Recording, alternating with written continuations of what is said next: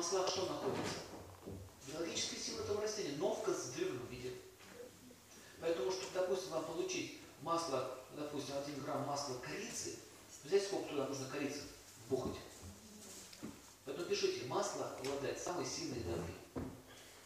Это, это и есть суть, конгломерат, концентрат. Поэтому масло должно быть натуральное, не химическое, не искусственное, а натуральное масло. Натуральное масло вы можете купить в Швейцарии. Самые лучшие масла это швейцарские по качеству. И в Бангалоре, Индия.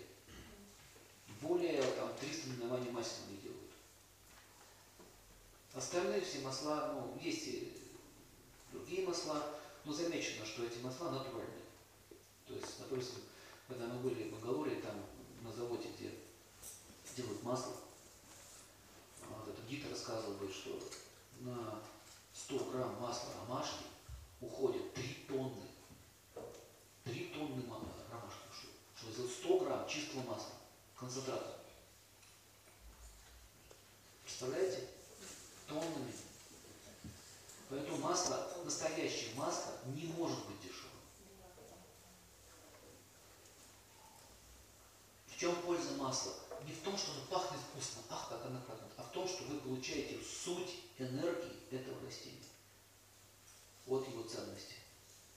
То есть с этими маслами работают гомеопаты. Достаточно мили-мили дозы.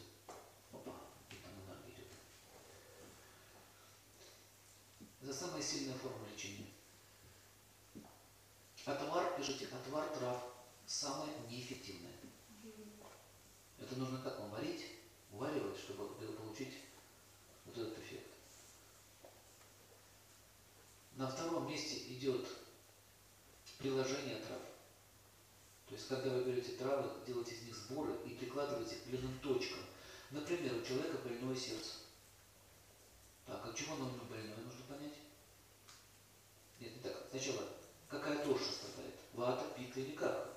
Выяснили, что человек заболевание по ватам. Например, у него тахикардия. Что такое тахикардия? Это когда бум -бум -бум когда бьется сердце больше, чем надо. Или трепещание сердца, или там, если бради крови. Так иначе, мы видим, дело с чем умеем? С дисфункцией. Мы уже понимаем, что это Меркурий.